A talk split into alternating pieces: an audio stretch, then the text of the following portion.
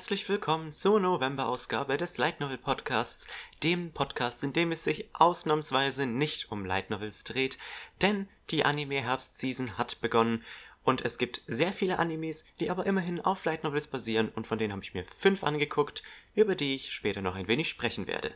Außerdem könnt ihr euch in den News auf einige neue Anime-Ankündigungen freuen. Ich bin euer Moderator Kurocat und ich wünsche euch erstmal viel Spaß. Wie bereits gesagt, den Anfang machen in den News einige Anime-Ankündigungen und die erste Ankündigung wird wahrscheinlich einige von euch freuen, genauer gesagt diejenigen unter euch, die Fans des Index-Franchises sind. Ja, von A Certain Magical Index läuft ja aktuell in dieser Season die dritte Staffel. Jetzt wurden allerdings noch zwei neue Anime-Serien angekündigt und das wären die dritte Staffel von A Certain Scientific Railgun dem Spin-off zu Index, das mindestens genauso beliebt ist, und ein Anime zum Manga A Certain Scientific Accelerator. Ja, das Index-Franchise war ja die letzten Jahre eigentlich so ein bisschen tot, wenn man das so sagen kann, bis vor kurzem bekannt gegeben wurde, dass A Certain Magical Index noch eine dritte Staffel bekommt. Jetzt bekommt auch A Certain Scientific Railgun eine dritte Staffel. Und auch A Certain Scientific Accelerator bekommt überhaupt erstmal eine Anime-Adaption. Ich äh, habe mich noch nicht wirklich in das Index-Franchise reingelesen. Es gibt ja auch tatsächlich bisher von Index gar nichts auf Deutsch.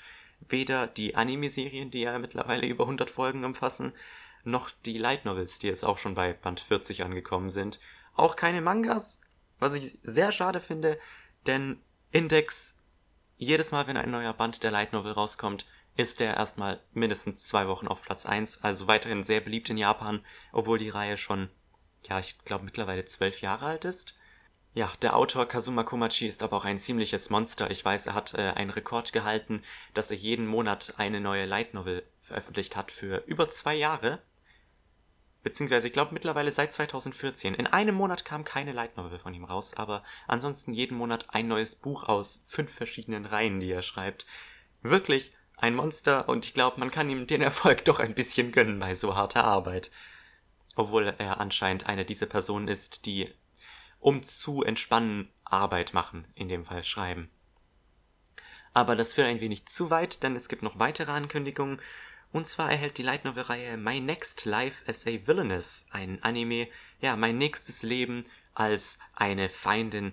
Es geht da um ein Mädchen, die herausfindet, dass sie eigentlich gar keine Adlige ist, sondern eigentlich aus, ja, modernem Japan kommt und in eine, äh, adlige Familie reinkarniert wurde. Und zwar in eine adlige Familie aus ihrem Otome-Game, das sie gerne gespielt hat. Und es könnte kaum schlimmer kommen, es stellt sich heraus, dass sie die Feindin oder die Antagonistin dieses Otome-Games ist und dass ihre Story leider kein gutes Ende nimmt. Entweder wird sie gefangen genommen oder noch schlimmer umgebracht. Und deswegen versucht sie die Ereignisse des Spiels so zu ändern, dass für die Antagonistin doch noch ein gutes Ende übrig bleibt. Ja, die Light Novel hat mittlerweile, ich meine, fünf Bände, vielleicht sechs. Und im November, also diesen Monat tatsächlich, erscheint der erste Band auch bei J-Novel Club. Die dritte, nee, eigentlich ja sogar die vierte Anime-Ankündigung, ist eine Anime-Adaption zu dem Mom-Isekai, wie ich ihn nenne. Ja, und zwar uh, Do You Love Your Mom and Her Two-Hit Multi-Target Attacks? Ist eine sehr obskure Light Novel, die hat letztes Jahr oder vielleicht sogar vorletztes Jahr Schlagzeilen gemacht mit einer obskuren Werbeaktion. Wenn man die Light Novel nämlich zusammen mit seiner Mutter kauft, hat man da irgendwelche Boni bekommen. Ich, ich weiß nicht mehr genau, was es war. Vielleicht hat man eine kostenlose Kopie bekommen oder ein Autogramm oder irgendwas in der Richtung. war auf jeden Fall sehr interessant, hat für Furore gesorgt und definitiv auch dafür, dass diese Light Novel sich sehr gut verkauft hat, weswegen sie jetzt ein Anime bekommt. Es geht natürlich wie üblich in diesen Isekai Light Novels um einen Highschool-Schüler, der in eine andere Welt teleportiert wird, diesmal allerdings mit seiner Mutter, was ihm anfangs nicht so gut gefällt, bis sich dann herausstellt, dass seine Mom ziemlich overpowered ist. Ja, hört sich auch sehr skurril an und auch von dieser Light Novel erscheint diesen Monat der erste Band auf Englisch, nur nicht bei J-Novel Club, sondern bei Yen On. Ich bin mir noch nicht sicher, ob ich da reingucken werde. Wahrscheinlich eher nicht. Ich muss ein bisschen mit meinen Verkäufen aktuell, äh, mit meinen Einkäufen aktuell aufpassen. Aber in den Anime wird auf jeden Fall reingeschaut. Ja, und die letzte Ankündigung ist Assassin's Pride, die Light Novel dazu erhält ein Anime. Ich habe davon noch nichts gehört bisher. Und äh, auch wenn ich mir so die News auf Anime News Network angucke, scheint es nicht so viele äh, News eben zu dieser Light Novel zu gehen. Es geht wohl um ähm, irgendeinen Assassinen aus einer adligen Familie, der in einer anderen adligen Familie ein Mädchen unterrichten soll und herausfinden soll, ob sie Mana benutzen kann, denn ähm, der Gebrauch von Mana ist äh, irgendwie Adligen vorbehalten und sollte sie kein Mana besitzen, soll er sie umbringen. Also das ist so das, was aus dieser kurzen Inhaltsbeschreibung von Anime News Network hervorgegangen ist. Ähm, was genau ich mir darunter jetzt vorstellen kann, ich weiß nicht. Das Ganze kann irgendwie keine Form in meinem Kopf annehmen so richtig. Vielleicht, wenn die ersten Trailer rauskommen, weiß man ja mehr. Interessiert mich erstmal nicht so sehr wie der Mami Sekai, sagen wir mal so. Ja, ich bin außerdem unglaublich glücklich, eine neue Light Novel Lizenz News für den deutschen Markt hier ankündigen zu können. Und zwar am 22.10. kam extra ein, ja, ein Sondernewsletter von Kaze, wo Kaze sein neues Manga-Programm vorgestellt hat für nächstes Jahr. Und dabei war die Light Novel zu Mirai, das Mädchen aus der Zukunft. Da erscheint die Light Novel nämlich voraussichtlich ab April bei Kase. Ja, seit August läuft ja auch bereits der Anime-Film von Mamoru Hosoda in den japanischen Kinos. Kase hat bereits angekündigt, dass sie sich die Lizenz zu dem Film gesichert haben. Jetzt passenderweise bringen sie auch die Light Novel. Ziemlich cool meiner Meinung nach. Freue ich mich unglaublich drauf. Also die Light Novel hat auch in Japan einen unglaublichen Absatzboost gehabt. Äh, also der, die Light Novel war zwei Monate durchgehend auf Platz 1 in den, in den Rankings. In Mirai das Mädchen aus der Zukunft, beziehungsweise ähm, Mirai no Mirai, wie es auf Japanisch heißt, geht es um einen Jungen, dessen Namen ich jetzt gerade leider nicht weiß. Er ist vier Jahre alt und bekommt eine jüngere Schwester, wovon er hm, erstmal eher wenig begeistert ist. Bis seine Schwester als Highschool-Schülerin aus der Zukunft in die Vergangenheit gereist kommt und die beiden Abenteuer erleben.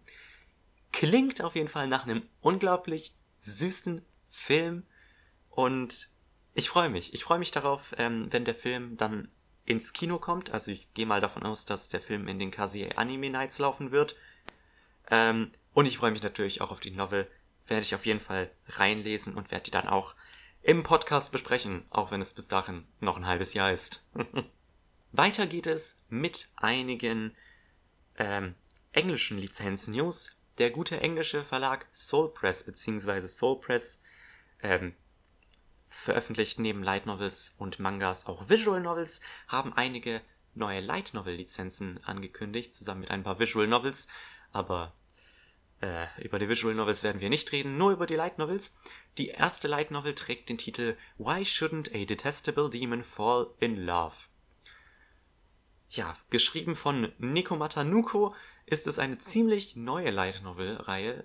Der erste Band erschien tatsächlich erst am 1. September in Japan und äh, auf Englisch soll er noch dieses Jahr rauskommen, soweit ich weiß. Allerdings hat Soul Press nicht wirklich ein Release-Datum genannt. Sie versuchen, Bände so schnell wie möglich nach dem japanischen Release rauszubringen.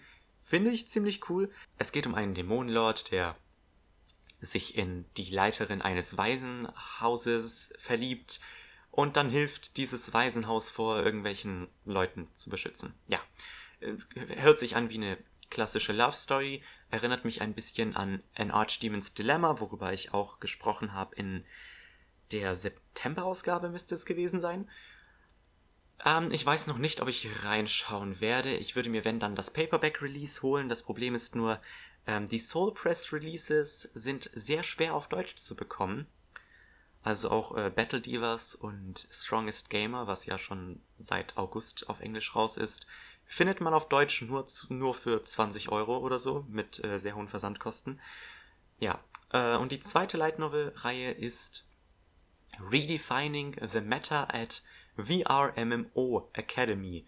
Ja, die Virtual Reality MMORPG Akademie.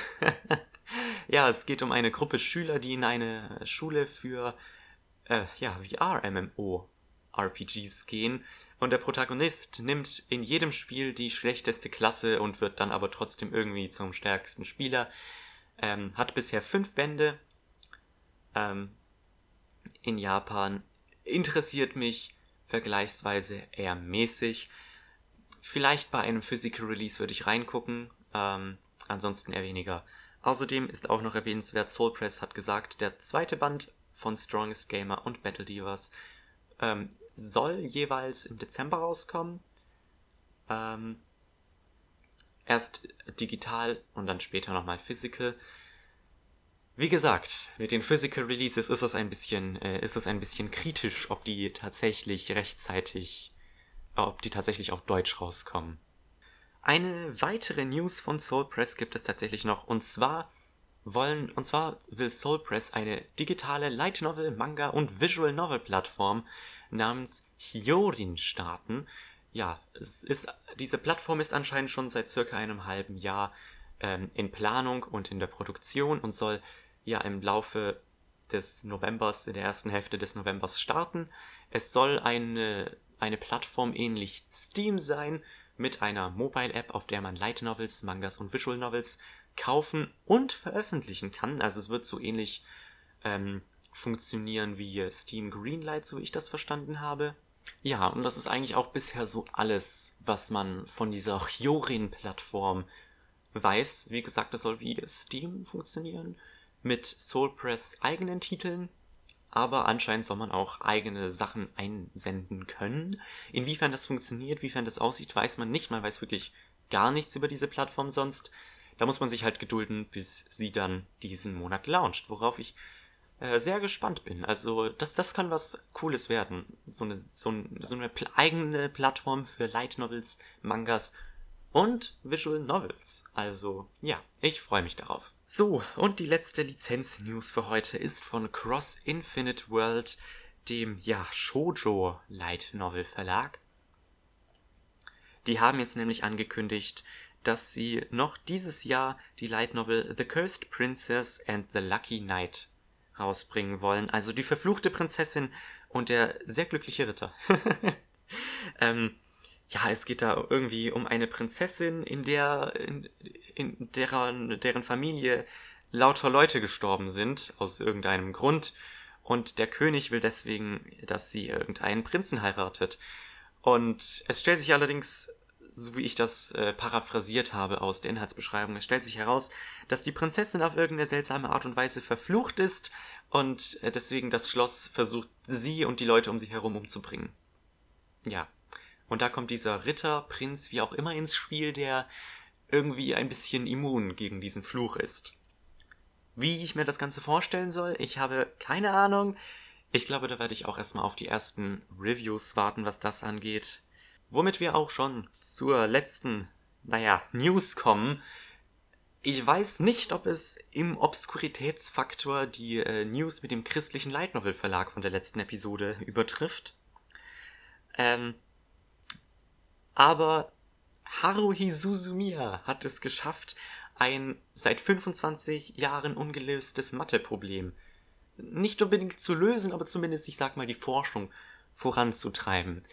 Haruhi Suzumiya ist äh, eine Light Novel Serie, zu der es eine Anime-Adaption gab mit insgesamt 28 Folgen in zwei Staffeln. Und die Fans streiten sich schon seit damals, seit zwölf Jahren, in welcher Reihenfolge man nun ähm, die Anime-Serie angucken soll. Es gibt nämlich die Möglichkeit, die Episoden so anzugucken, wie sie im Fernsehen gelaufen sind. Es gibt die Möglichkeit, ähm, die Episoden so anzugucken, wie sie chronologisch eigentlich spielen. Und es gibt nochmal die Möglichkeit, die Episoden so zu gucken, wie sie auf den DVDs veröffentlicht wurden. Denn diese drei Arten unterscheiden sich. Und eines Tages im Jahr 2011 hat ein 4chan-User eine Frage gestellt, was der effektivste Weg ist, jede mögliche Reihenfolge von Haruhi Suzumiya Episoden zu schauen. Und tatsächlich hat einer der User eine Antwort darauf gefunden und hat damit ein ähm, sehr, ja, ein ungelöstes Matheproblem gelöst aus Versehen, was tatsächlich von einigen Wissenschaftlern äh, vor einiger Zeit gefunden wurde. Also dieser Fortran-Post wurde von einigen Mathematikern aufgegriffen und die waren dann sehr excited, als sie herausgefunden haben, dass dieser Typ auf Fortran tatsächlich gar keine so dumme Scheiße gelabert hat. Und zwar hat es sich um ein Problem mit Permutationen gehandelt. Und es tut mir wirklich leid für euch Leute, die bereits einen Schulabschluss haben und der Mathematik nie über den Weg laufen wollen. Aber ich fand es ganz witzig. Also Permutationen sind in der Mathematik Möglichkeiten, bestimmte Objekte anzuordnen. Zum Beispiel, das kennt ihr aus der Wahrscheinlichkeitsrechnung, wenn man drei Kugeln hat in verschiedenen Farben, gibt es verschiedene Möglichkeiten, diese Kugeln anzuordnen. Und jede dieser Möglichkeit ist eine Permutation. Im Falle von Harui Suzumiya ist jede Möglichkeit, ähm, Harui Suzumiya zu gucken, also jede Episodenreihenfolge, die man gucken kann, eine Permutation. Und all diese Permutationen, also alle Möglichkeiten, Harui Suzumiya zu gucken, zusammengenommen ist eine Superpermutation. Und dieser User hat eben ausgerechnet, wie lang es dauern würde oder wie viele Episoden Haruhi Suzumiya man gucken müsste, um jede mögliche Reihenfolge gesehen zu haben. Und da hat Anime News Network netterweise sogar eine Zahl genannt. Und zwar sind es 93 Milliarden 884 äh, Millionen 313.611 Episoden, die man gucken müsste, um alle möglichen Reihenfolgen von Haruhi Suzumiya Episoden zu gucken. Und damit hat er aus Versehen ein, anscheinend ein Matheproblem gelöst, in dem es äh, darum ging, die kleinste möglichste äh, Superpermutation äh, zu finden. Also äh, es war ein wenig mathematisch, aber ich fand das ganz witzig, dass Anime einfach der Forschung geholfen hat.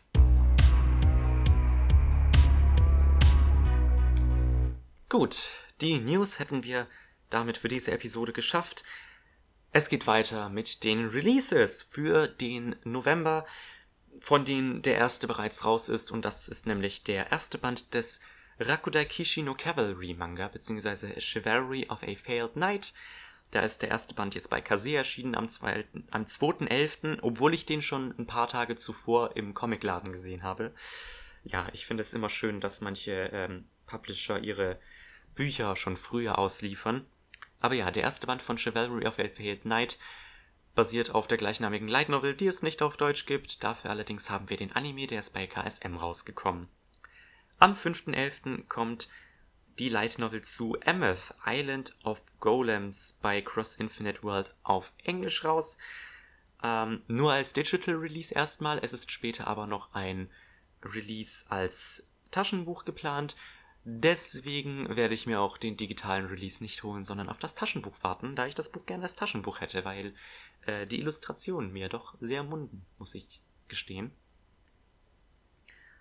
Weiter geht es am 13.11. Da erscheint nämlich die Light Novel zu The Hero and His Elf Bride Open a Pizza Parlor in Another World.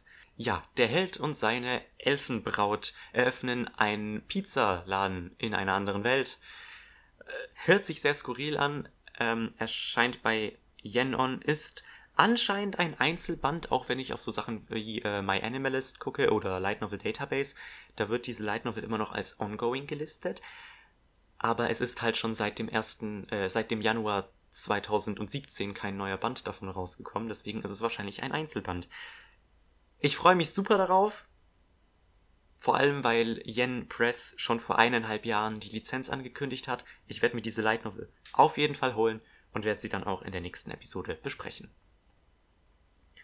Weiter geht es am 15.11. mit deutschen Releases wieder. Und zwar erscheint da der fünfte Band der Sword Art Online Light Novel auf Deutsch bei Tokyo Pop, ähm, nämlich der erste Teil des Phantom Bullet Arcs. Und ich glaube, ich kaufe mir diesen, äh, diesen Band sogar, da der Sword Art Online Alicization Anime, also die dritte Staffel SAO, hat mir doch schon ein bisschen Bock auf die Light Novels gemacht. Und ich muss gestehen, ich habe nur die erste Staffel geguckt und gucke jetzt die dritte. Und ich habe die zweite Staffel übersprungen, deswegen kann ich jetzt perfekt mit dem fünften Band einsteigen und lauter neuen Content genießen. Ebenfalls am 15.11. erscheint dann bei KSM eine Komplettbox des uh, The Irregular at Magic High School Anime. Alle 26 Episoden gibt es für etwas unter 100 Euro am 17.11. erscheint, wie bereits gesagt, die Light Novel zu My Next Life as a Villainess. Beziehungsweise in der Community wird es auch gerne äh, Baccarina genannt. Hört sich für mich ja eigentlich interessant an, aber ich glaube, da warte ich dann doch lieber auf den Anime, weil das ist auch wieder sowas. Das hört sich bei mir ein bisschen nach Hit or Miss an und da will ich jetzt auch nicht einfach blind reinhüpfen. Zumal diesen Monat noch einige andere Sachen rauskommen, die mich theoretisch interessieren und ich auch bereits einige Bestellungen getätigt habe für ältere Serien, also da muss ich ein paar Abstriche machen. Am 22.11. kommt wieder was Neues von Ultraverse, und zwar die Light Novel Father Figure, eines der Spin-offs zu In These Words. Ja, das In These Words Universum ist groß, ich bin nicht wirklich drin, dementsprechend kaufe ich mir auch Father Figure nicht. Ja, Vergewaltigung ist halt keiner meiner Fetische. oh mein Gott. Ja, ich meine, In These Words soll ja ein guter Thriller und sowas sein. Was ich allerdings äh, davon mitgekriegt habe, wie gesagt, schmeckt mir absolut nicht. Prinzipiell interessant, aber dieser Boys Love Aspekt äh, finde ich, das finde ich ein bisschen verstörend. Außerdem soll Father Figure dem Titel nach auch Incest beinhalten. Was nicht direkt ein Turner für mich ist, allerdings wenn ich höre Father Figure, äh, ich, ich kriege Angstzustände davon. Am 22.11. geht es dann weiter mit einem neuen Digital Release von J-Novel Club. Da erscheint nämlich der erste Band von Apparently It's My Fault That My Husband Has the Head of a Beast. Und ich weiß nicht mehr, wie ich den Satz angefangen habe, aber auf jeden Fall, das erscheint am 22.11. bei J-Novel Club. Ähm, ja, auf Deutsch übersetzt ist der Titel so etwas wie, ja, anscheinend ist es meine Schuld, dass mein, dass mein Ehemann den Kopf eines Biestes hat oder eines Monsters. Und es geht da um eine äh, Frau, ich glaube, sie ist eine Prinzessin, ja, eine Prinzessin namens Rosemary, die einen seltsamen Fluch hat, dass jedes Mal, wenn jemand ihr gegenüber negative Emotionen ausdrückt, dass sie sich in ein Monster verwandeln, bis sie auf Prinz Claudio trifft, bei dem das äh, nicht der Fall ist. Und als die beiden heiraten, stellt sich allerdings heraus, dass es bei ihm genau umgekehrt ist, dass er eigentlich ein Biest ist und sich in einen Menschen verwandelt, wenn er schlecht gelaunt ist. Was anscheinend daher kommt, dass sie ihm Mana geklaut hat vor Jahren und er deswegen außerdem auch noch im Sterben liegt. Und deswegen muss sie irgendwie dafür sorgen, dass er wieder Mana hat, damit er nicht stirbt und wieder ein Mensch wird. Was sich ja mal sowas von skurril anhört und ich bin, ich, ich frage mich, wie ich nichts von dieser Light Novel gehört habe. Ich wusste nicht, dass sie existiert, bis ich gerade eben, oder vor, vor kurzem die Releases zusammengesucht habe. Ja, ich glaube, das ist auch wieder so ein Fall, wo ich auf die Reviews warte, weil es sich ähm, äh, skurriler anhört, als ich es aushalten könnte.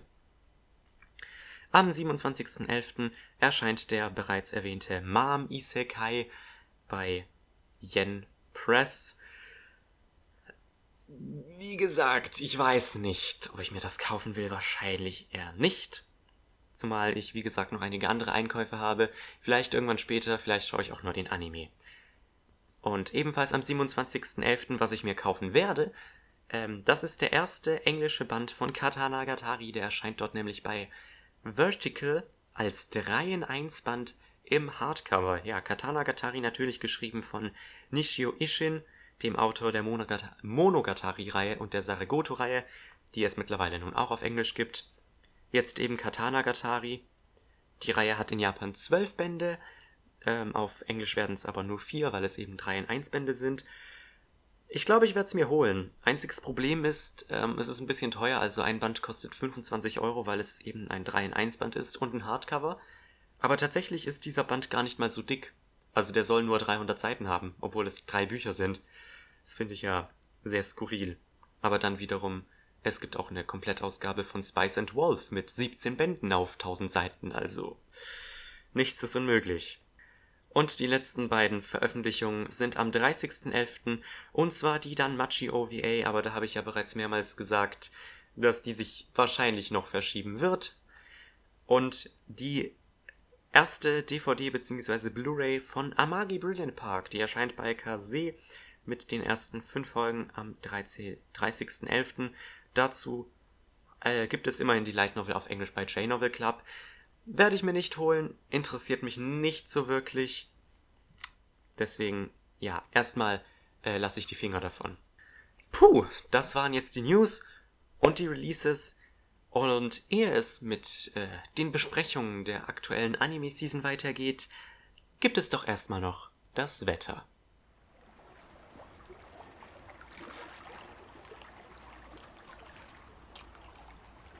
In dieser Season gibt's Light Novel Anime.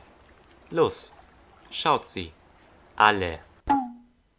Ich habe es ja bereits kurz erwähnt, ich schaue aktuell die dritte Staffel Sword Art Online, Sword Art Online Alicization und um die soll es jetzt erstmal gehen.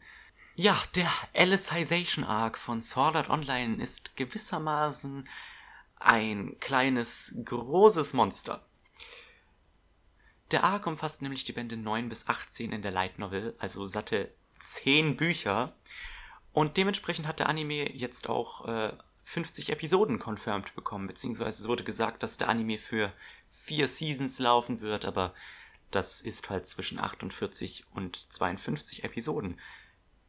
Krass, finde ich. Also ich glaube nicht, dass es in letzter Zeit einen auf einer Light Novel basierenden Anime gab, der direkt von vornherein so viele Episoden geschenkt bekommen hat. Aber dann wiederum muss man sagen, es ist Sword Art Online. Also, das müsste doch schon Grund genug sein, um einer Serie so viele Episoden zu geben. Ja, bei Sword Art Online scheiden sich allerdings immer noch die Geister.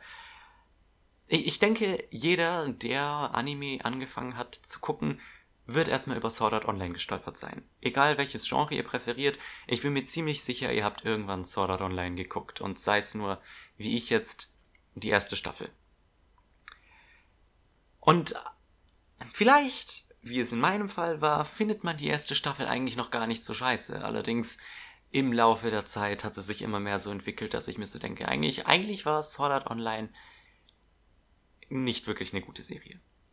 Ich, ich würde sagen, sie war unterhaltsam, hatte allerdings einige Probleme, wie zum Beispiel unsere beiden Protagonisten Kirito und Asuna, die eigentlich absolut langweilig waren, so die erste Staffel über. Und deswegen, weil sich halt so meine Meinung gegenüber dieser Serie nach und nach geändert hat, habe ich mir jetzt auch nicht die zweite Staffel gegeben mit dem Phantom Bullet Arc. Aber wie gesagt, das hole ich dann in der Light Novel nach, sobald die diesen Monat rauskommt.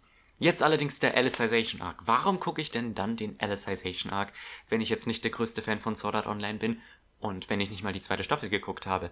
Die Sache ist einfach die, der Alicization Arc soll laut, laut allen die die Light Novel gelesen haben, unheimlich gut sein. Und so dachte ich mir natürlich, ja, ich, ich denke, es ist schon sinnvoll, den Arc zu gucken. Ich, ich habe halt schon länger den Arc aus der Ferne beobachtet, wie er sich entwickelt hat, wie er herangewachsen ist zu diesem, zu diesem Monster, das jetzt bereits die Hälfte der Light Novel Reihe einnimmt. Worum geht es in diesem spezifischen Arc allerdings überhaupt?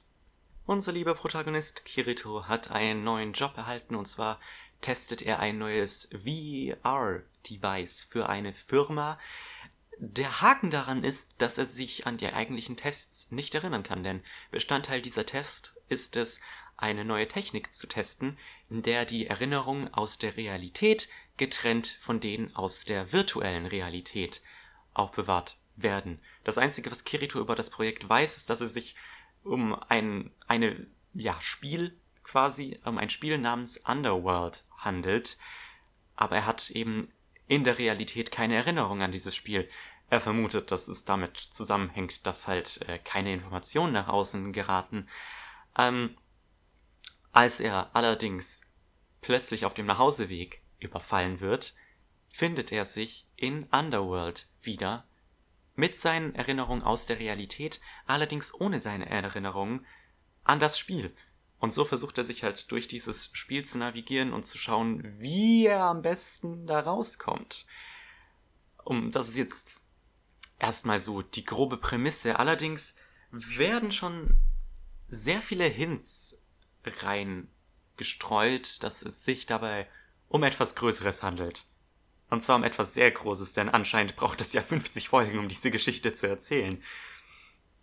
Und ich bin vor allem gespannt, wie das Ganze gehandelt wird mit, ähm, ja, dem, mit der Virtual Reality und mit der echten Realität. Denn zu Beginn der ersten Episode, die im Übrigen fast 50 Minuten lang war, so die erste Hälfte spielte in Underworld, während die zweite Hälfte in der realen Welt spielte. Und die Sache ist halt die, man sieht halt, was Kirito in Underworld gemacht hat und man hat halt schon einige Hinweise bekommen darauf, wie Underworld funktioniert. Aber ich bin halt gespannt, wie das weiterhin gehandelt wird. Ähm, wie schnell es zum Beispiel dauert, bis Kirito wieder in, sie, in die Realität zurückkommt.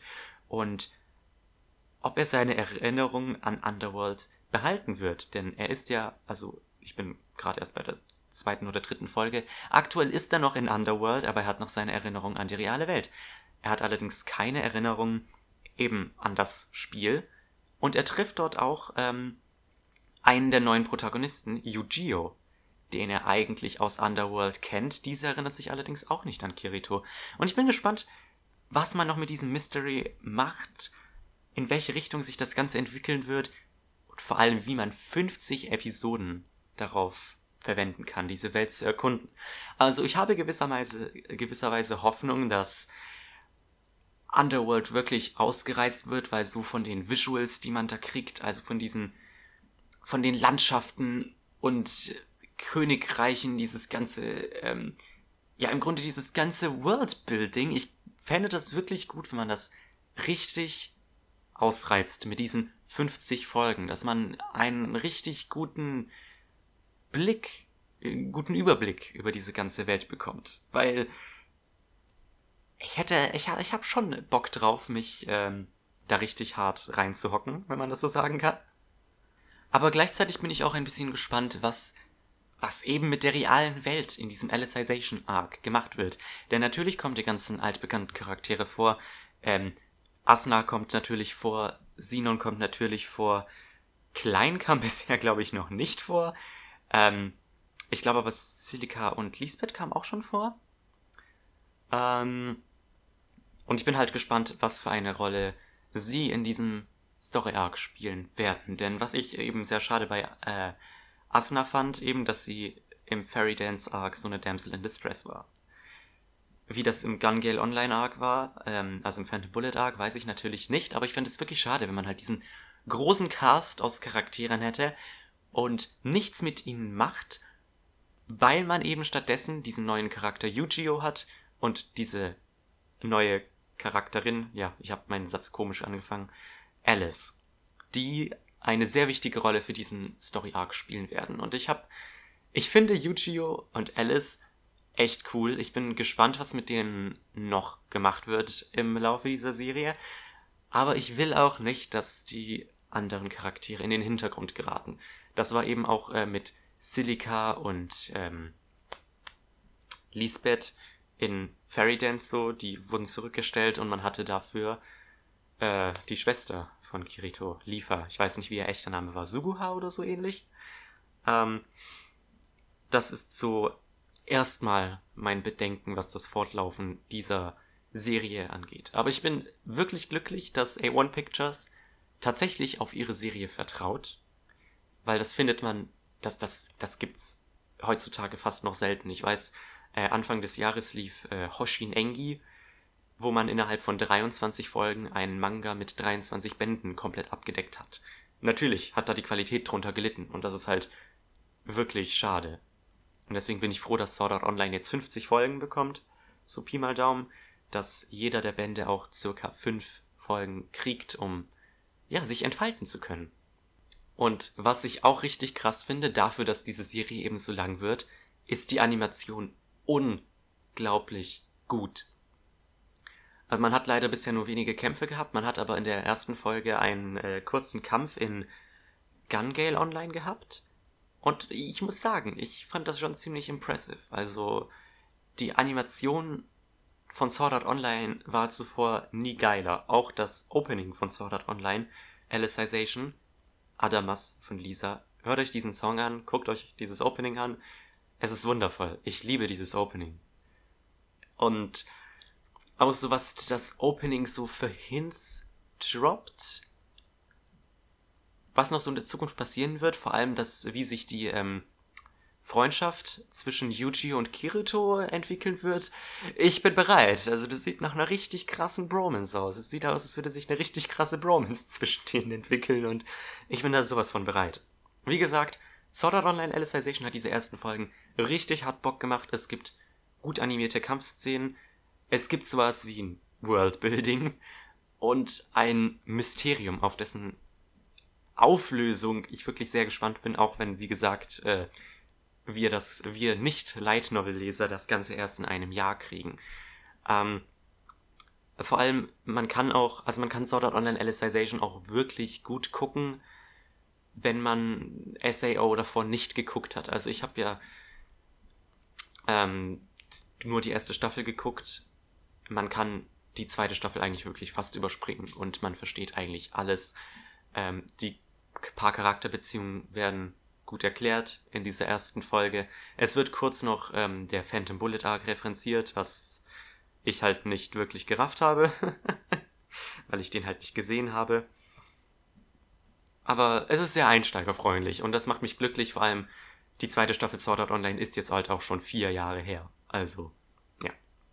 Einziges Problem, was ich jetzt noch habe, sind Kirito und Asuna als Liebespaar. Denn die beiden sind ja eigentlich schon seit der ersten Staffel zusammen und man merkt davon halt nichts. Also denen ihre Beziehung ist sehr, sehr, sehr, sehr, sehr low-key. Ich glaube, die haben nicht mal Händchen gehalten in dieser einen Episode, wo die beiden noch zusammen vorkamen. Und ich bin halt wirklich gespannt, wie diese Beziehung von den beiden noch im Verlauf des Arcs gehandelt wird. Wie gesagt, ich hoffe, Asuna wird nicht wieder gesidelined. Das wäre extrem schade.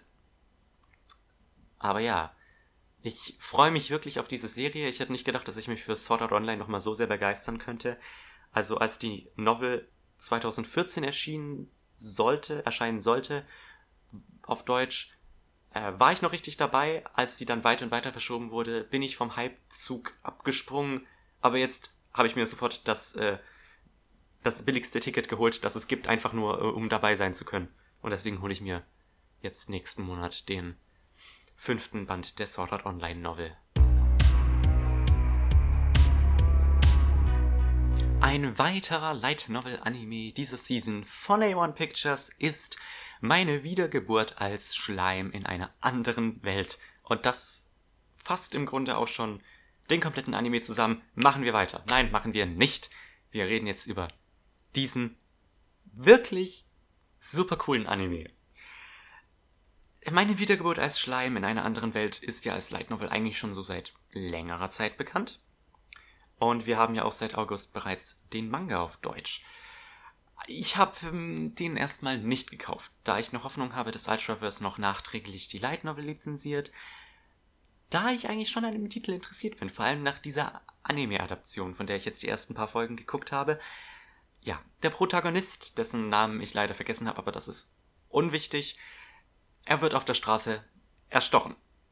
Und er stirbt und findet sich im Körper eines Schleims in einer Fantasy-Welt wieder. Ja, nachdem er langsam herausfindet, wie der Körper eines Schleims eigentlich funktioniert und dass er so ziemlich alles absorbieren kann, mit dem er in Kontakt kommt, erkundet er erstmal ein bisschen seine Höhle, in der er aufwacht und trifft schließlich auf einen versiegelten Drachen. Ja, dieser Drache wurde vor mehreren Jahrhunderten in dieser Höhle von irgendeiner Ritterin oder einem Ritter, ich bin mir nicht ganz sicher, versiegelt. Und der Protagonist, der dann den Namen Rimuru annimmt, freundet sich mit diesem ein bisschen zundere Drachen an.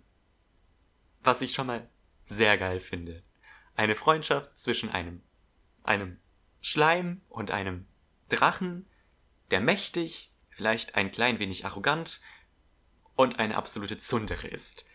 Ab dem Punkt, ab dem Punkt hat der Anime mich vollkommen überzeugt. Rimuru will dem Drachen helfen, einen Weg zu finden, sein Siegel zu brechen, dass er die Höhle verlassen kann. Und dazu benutzt Rimuru seine Absorptionsfähigkeit und absorbiert einfach den Drachen samt Siegel, um ja außerhalb der Höhle nach einem Weg zu suchen, dieses äh, Siegel zu brechen. Und so brechen die beiden auf und erleben irgendwelche zahlreichen Abenteuer, wie man das halt so schön klischeehaft formulieren kann.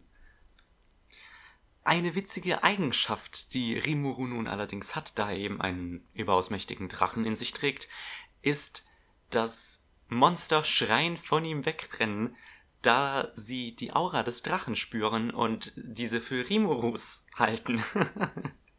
Was dann dafür sorgt, dass er fast äh, ein ganzes Dorf von Goblins verängstigt, bis er es irgendwie schafft, ihnen klarzumachen, dass er eigentlich nichts Böses will und letzten Endes hilft er ihnen sogar, ähm, ich glaube, gegen Wölfe oder sowas zu kämpfen. Und ich finde das einfach so eine ganz witzige Eigenschaft. Ich liebe einfach diese Geschichten, der Protagonist von allen für einen richtig bösen Typen gehalten wird, obwohl er eigentlich ganz nice ist und das einfach nur so das, das Äußerliche ist. Das hat man in, in ein Archdemons Dilemma eben oder auch in einer Romcom wie Toradora, wo äh, der Protagonist Ryuji aussieht, als würde er einen gleich in die Fresse hauen, aber eigentlich, eigentlich hat er mit Prügeleien nichts am Hut. Ähm, mein Problem ist jetzt mit dieser Serie, ich habe erst zwei, drei Folgen geguckt und in diesen zwei, drei Folgen ist halt fast nichts passiert. Aber ich finde es auch ehrlich gesagt schön, dass diese Serie sich so ein bisschen ähm, die Zeit nimmt, um seine Story zu erzählen und nicht alles ganz durchrusht. Vor allem, weil der Anime auch 24 Episoden haben wird. Ich glaube, das, das tut der Story, den Charakteren und dem Worldbuilding ganz gut, wenn ja, die Geschichte ein wenig langsam erzählt wird. Wozu ich mich allerdings sehr positiv und überschwänglich äußern kann, das ist die Animation. Ich hatte jetzt eigentlich fast gar keine Kampfszenen bisher. Allerdings, ich liebe diese Hintergründe, die dieser Anime hat. Ich fand schon den Artstyle in der Light Novel ziemlich geil, also wenn ihr euch mal die Cover oder auch die Innenillustrationen anguckt. Absolut geil und ich finde es cool, dass man diesen Stil ein wenig in der Serie übernommen hat. Das hat so ein bisschen sowas, so einen Cartoon-mäßigen so einen Comic-mäßigen Look. Ähm, und das gefällt mir absolut super. Es hat, dadurch entwickelt dieser Anime so ein bisschen so einen eigenen Stil, für den man ihn wiedererkennt und es ist halt, es ist halt eine Augenweide. Vielleicht äh, auf eine etwas andere Art und Weise wie Sword Art Online, wo alles einfach nur Bam aussieht, aber es hat halt so einen eigenen speziellen Look.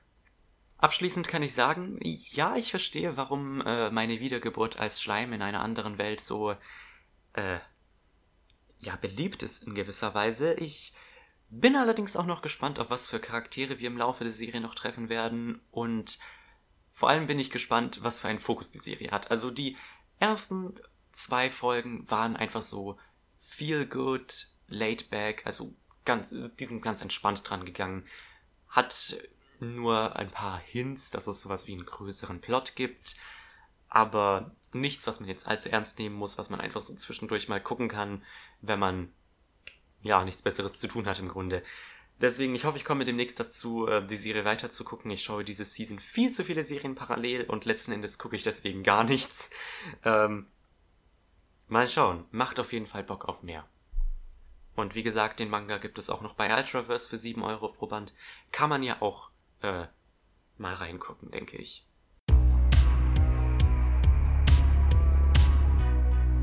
Der nächste Anime auf dieser Liste ist Goblin Slayer.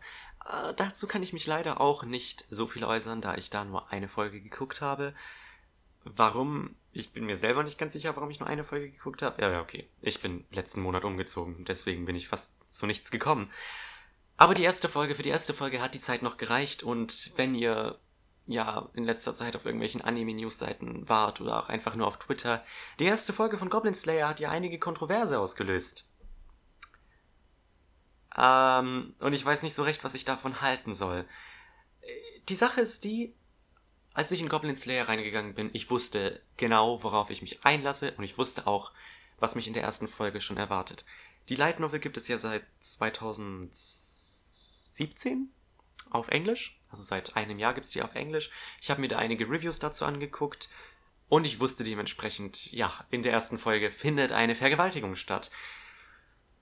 Ich verstehe allerdings ehrlich gesagt nicht, weswegen die Community jetzt so krass ausgerastet ist. Ich meine, ich kann es verstehen. Ähm, da tatsächlich da die erste Folge von Goblin Slayer kein Trigger Warning hatte.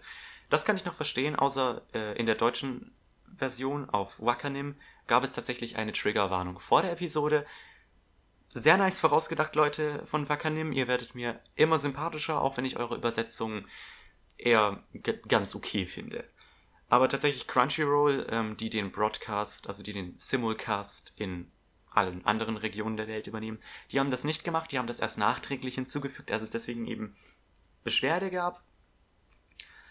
Aber ja, um, um diese ganze Kontroverse soll es denn gar nicht erstmal gehen, sondern worum es in diesem Anime geht und was ich davon halte und ob ich es weitergucken werde, weil wie gesagt, ich habe nur eine Folge geguckt.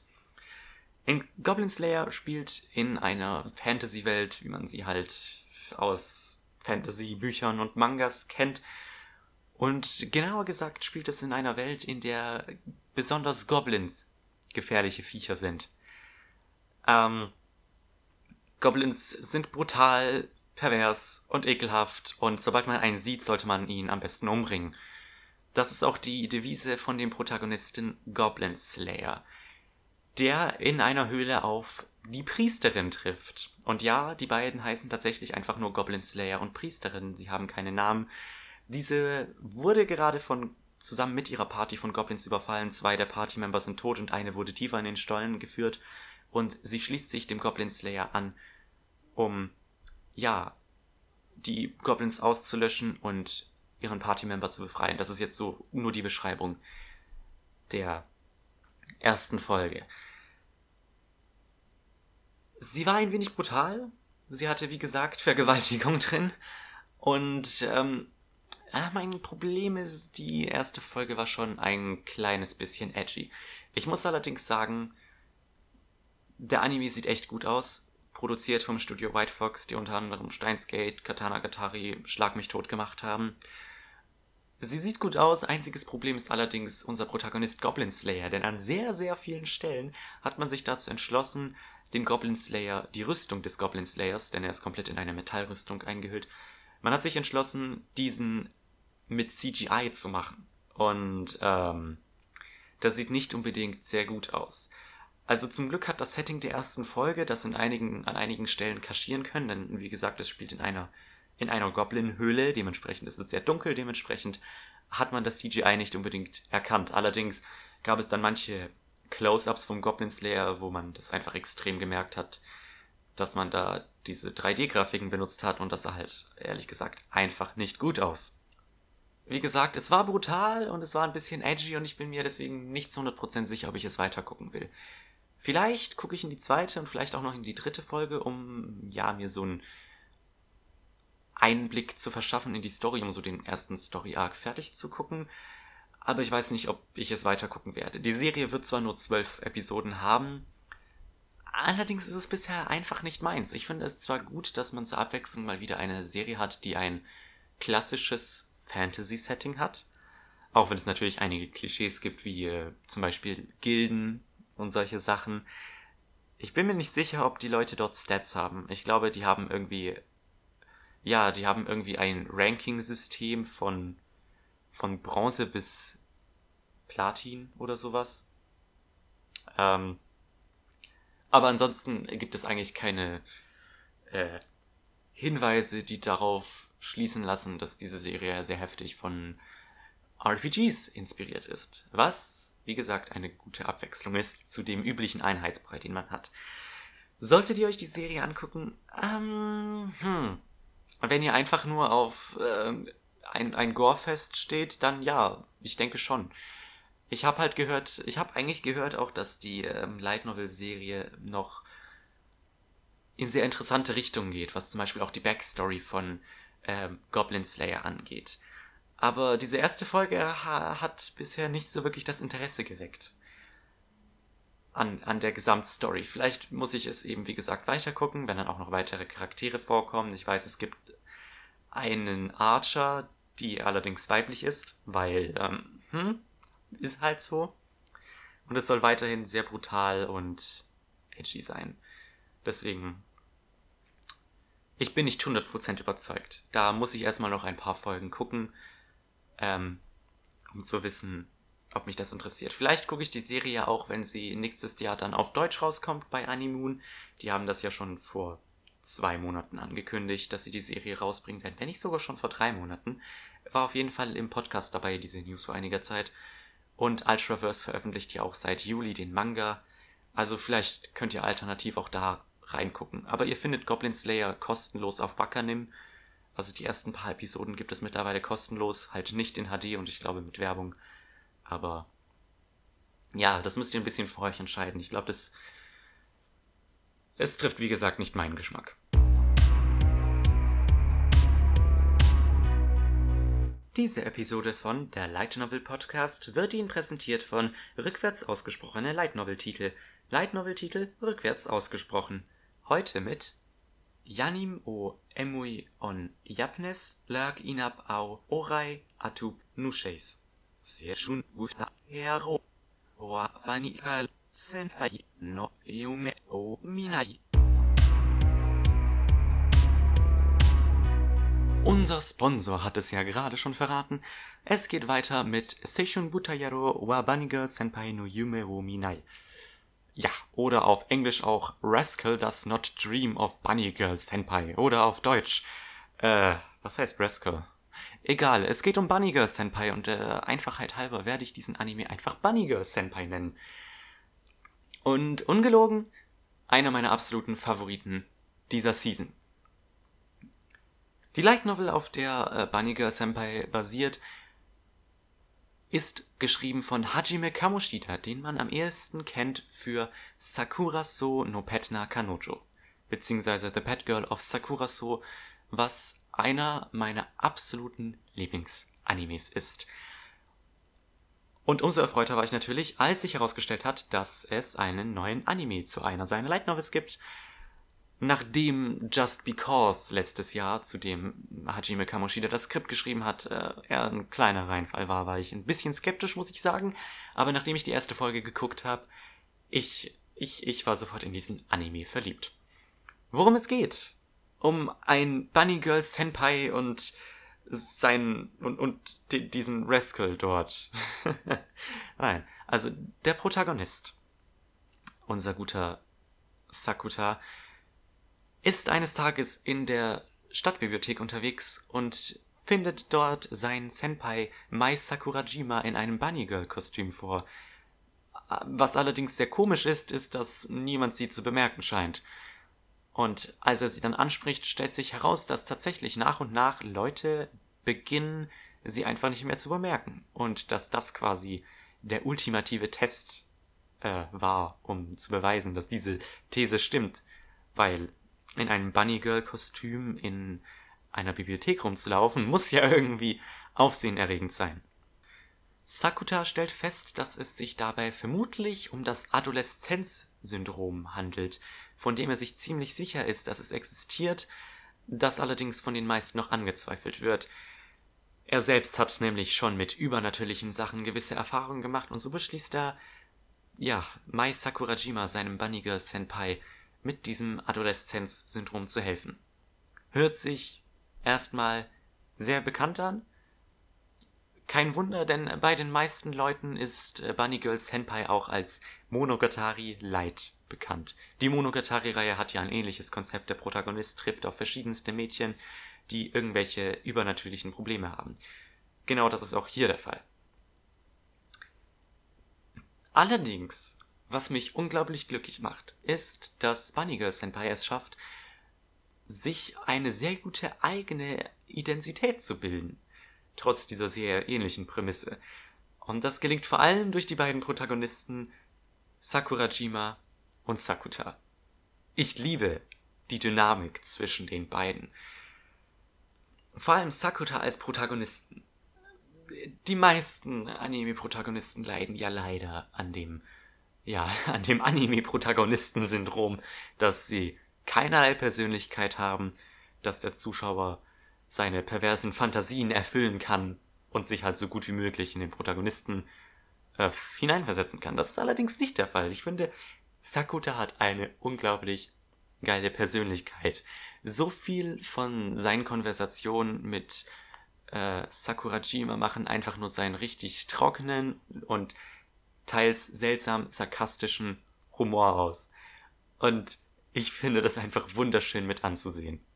Ich weiß noch, vor Ewigkeiten geisterte wahrscheinlich auf dem deutschen Wikipedia-Eintrag zu Light Novels ähm, ja quasi die Definition durch die Gegend, dass Light Novels vor allem sehr dialoglastig und äh, Charakter, Character-driven sind.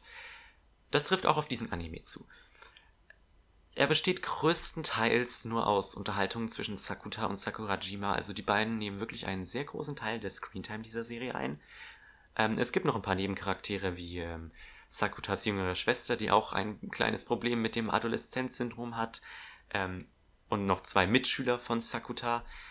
Ähm, aber den Löwenanteil zumindest dieses ersten Story Arcs, der jetzt drei Episoden ging, das war wirklich Sakuta und Sakurajima.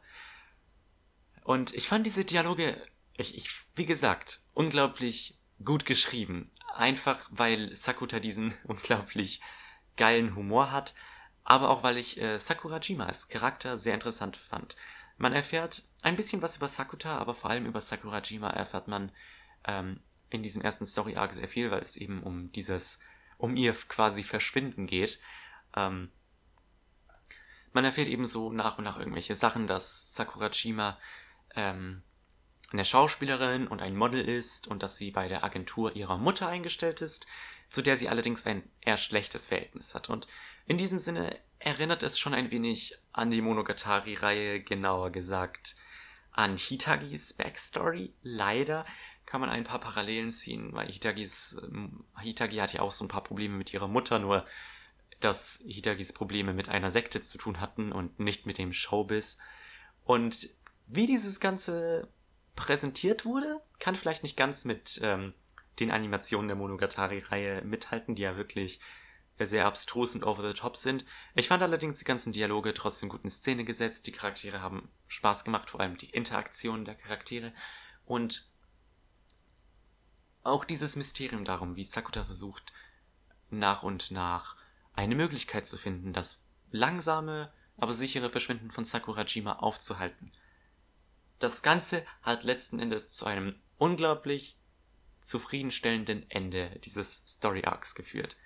Es war unglaublich emotional, vor allem dafür, dass es nur drei Folgen waren, die diesen ersten Story Arc umfasst haben. Und das ist leider allerdings dann auch der einzige und größte Kritikpunkt. Ähm, ich finde es schade, dass der Anime sich nicht doch vielleicht 24 Folgen Zeit genommen hat. Ähm, denn die Serie wird 13 Episoden haben und wahrscheinlich die ersten fünf Bände abdecken. Und der erste Band wurde jetzt eben schon in drei Folgen komplett abgedeckt. Finde ich schade. Denn, wie gesagt, das Ende von diesem Story Arc war zwar sehr emotional und alles, aber ich glaube, das hätte einen äh, größeren, besseren, wie auch immer, Eindruck hinterlassen, äh, hätte man dem Ganzen ein bisschen Zeit gegeben zu atmen quasi. So sage ich das immer. Ja, wenn ihr bereits Fan wart von Sakura Sone Petna Kanojo, ihr werdet unglaublich viel von diesem Spirit wiederfinden, die gut geschriebenen Dialoge und Charaktere, die vor allem sehr unterhaltsamen und witzigen Charaktere und deren Interaktion, man findet unglaublich viel von diesem Sakura So Spirit in Bunny Girl Senpai wieder, auch wenn Bunny Girl Senpai eine, ja, eben eine übernatürliche Note dazu hat. Aber wenn ihr Sakura so geguckt habt und es gemocht habt, guckt auf jeden Fall hier rein. Ich bin mir sicher, es wird euch gefallen. Ich bin absolut überzeugt von diesem Anime. Ich bin wirklich gespannt, wo diese Serie noch hingeht und vor allem, was in dem bereits angekündigten Film noch passieren wird, der nächstes Jahr dann rauskommen soll. Unglaublich gute Serie. Ich hoffe, sie kann das Niveau halten. Ich hoffe, sie kann ihr Niveau noch einmal übertreffen, denn wie gesagt, das Pacing macht leider einige der Sachen ein klein wenig kaputt. Ja, das Beste kommt. Nein, das Schlechteste kommt zum Schluss. Und zwar, es ist mir eine unglaubliche Freude, über folgende Serie reden zu dürfen. Und zwar My Sister, My Writer, beziehungsweise auf Japanisch bekannt als Orega Skinanowa Imoto Dakedo Imoto Janai. Ja, wo fange ich mit dieser Serie an? Ihr müsst wissen, ich hätte in der letzten Podcast-Episode fast äh, eine News reingenommen, die mir dann allerdings doch ein wenig zu insignifikant für diesen Podcast schien, da es äh, nur Japan betroffen hat. Und zwar von My Sister, My Writer sollte es vorab schon, ähm, sollte die erste Episode schon vorab äh, in Kinos oder sowas gezeigt werden, oder es sollte halt Special Screenings davon geben. Die wurden allerdings kurzfristig abgesagt, weil es wohl Produktionsprobleme gab. Aber wie gesagt, das hat nur Japan betroffen, deswegen habe ich das letzte, letzten Monat aus dem Podcast rausgelassen. Jetzt allerdings muss ich doch ein wenig über die Serie reden. Denn diese Produktionsprobleme die, die sind sehr auffällig geworden mittlerweile. Als ich den Titel dieser Serie sah, dachte ich mir natürlich schon, oh mein Gott, ein weiterer Imoto-Anime. Ich liebe sie so sehr. Ja, ich habe letztes Jahr A Sister's All You Need geguckt und ich war nicht wirklich sehr begeistert davon, aber aus irgendeinem Grund dachte ich mir, okay, ich gucke in diese Serie rein, denn es geht um Light Novel Autoren. Und in My Sister My Writer, ich finde das Konzept davon eigentlich sogar ganz witzig es geht um diesen äh, Typen, dessen Namen ich vergessen habe. Das ist halt, da haben wir wieder das Protagonistensyndrom, ähm, der unbedingt ein Light Novel Autor werden will und deswegen die ganze Zeit irgendwas bei irgendwelchen Wettbewerben einreicht. Und als er mal wieder eine Absage erhält, klopft plötzlich seine Schwester an der Tür und sagt, Hi Bruder, ich habe diesen Light Novel Wettbewerb gewonnen.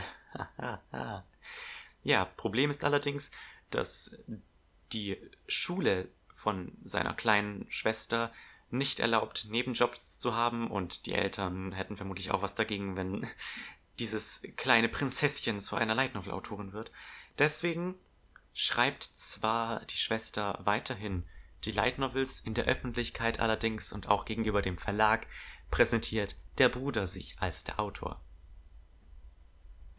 Und das Ganze sorgt, wie ich finde, eigentlich für eine ganz interessante Dynamik, so mit diesen beiden Geschwistern und natürlich für einige Missverständnisse und der Protagonist hinterfragt an mancher Stelle, inwiefern das in dieser Light Novel präsentierte das echte Leben widerspiegelt, denn in dieser Light Novel geht es um eine, ja, das ist halt auch eine Emoto Light Novel, wo die Emoto richtig hart auf ihren älteren Bruder steht. Und ziemlich, also zumindest für den Zuschauer ziemlich ersichtlich ist, dass diese Light Novel eigentlich nur ein Self-Insert der jüngeren Schwester ist. Also wie gesagt, es eigentlich es ist ganz nett. Es, es hat ein nettes Konzept, vielleicht bringt es einem auch ein bisschen zum Lachen, vor allem wenn das dann solche Szenen sind wie wenn eben die kleine Schwester äh, den, den nächsten Band dieser Light Novel Reihe schreiben muss und sie dann halt ja, ihren Bruder um Rat fragt, was sie da so am besten schreiben sollte und er ihr dann versucht, irgendwelche perversen Begrifflichkeiten zu erklären. Fand ich irgendwie unterhaltsam. Allerdings denke ich, kann man das auch nur unterhaltsam finden auf eine trashige Art und Weise und da kommen wir zu der Animation. Da ist ja mal unglaublich viel schiefgelaufen. Also die erste Folge die erste Folge war noch okay. Aber bei der zweiten Folge ist wirklich alles zusammengebrochen. Also die Charaktere waren komplett fehlproportioniert. Die ja, Augen und Münder sind wild übers Gesicht geflogen, wenn zum Beispiel ein Charakter den Kopf gedreht hat. Und manchmal sah es gänzlich so aus, als hätte man einen ganz anderen Artstyle in manchen Szenen als zuvor. Und das ist halt wirklich sehr problematisch. Also das ist auch, das ist echt nicht mehr schön. Das fällt halt extrem auf. Und das mindert leider natürlich auch den Spaß. Vor allem, wenn es dann irgendwelche Szenen gibt, die eigentlich ja edgy sein sollen, wo ich mir dann aber so denke, ähm, ich weiß ja nicht, ob das anatomisch so korrekt ist. Ich meine, okay, äh, bei jedem Edgy fragt man sich ja eigentlich, ob die Brüste anatomisch korrekt sind. Aber das ist jetzt nicht nur auf die Brüste bezogen, sondern so auf, auf, das, auf den kompletten Charakter. Da ist so viel einfach deformiert und das sieht hässlich aus. Die Animation ist nicht flüssig und ich weiß, in der, in der ersten Folge haben an einem Punkt dem Protagonisten einfach die Füße gefehlt. Die waren halt einfach nicht existent. Irgendwer hat vergessen, die zu animieren. Und wenn solche Sachen passieren, kann ganz witzig sein, kann allerdings auch ziemlich abfuckend sein. Und deswegen, äh, das, das steigert dann halt nochmal den Trash-Faktor, wenn ja, die Animation einfach so am Arsch ist, wie sie halt in dieser Serie ist. Ja, ich werde vermutlich die Serie fertig gucken. Es sind ja auch nur zehn Folgen, was hoffentlich nicht auf die Produktionsprobleme zurückzuführen ist. Aber es wäre halt mittelmäßig unterhaltsam, wäre da halt, wäre da halt nicht die Animation. Und vor allem, das, das äußert sich auch nochmal im Ending. Äh, also das Ending des Animes besteht nur aus einer Clipshow. Und das war's. Also es gibt keine extra Ending-Sequenz. Was ja ein bisschen schade ist.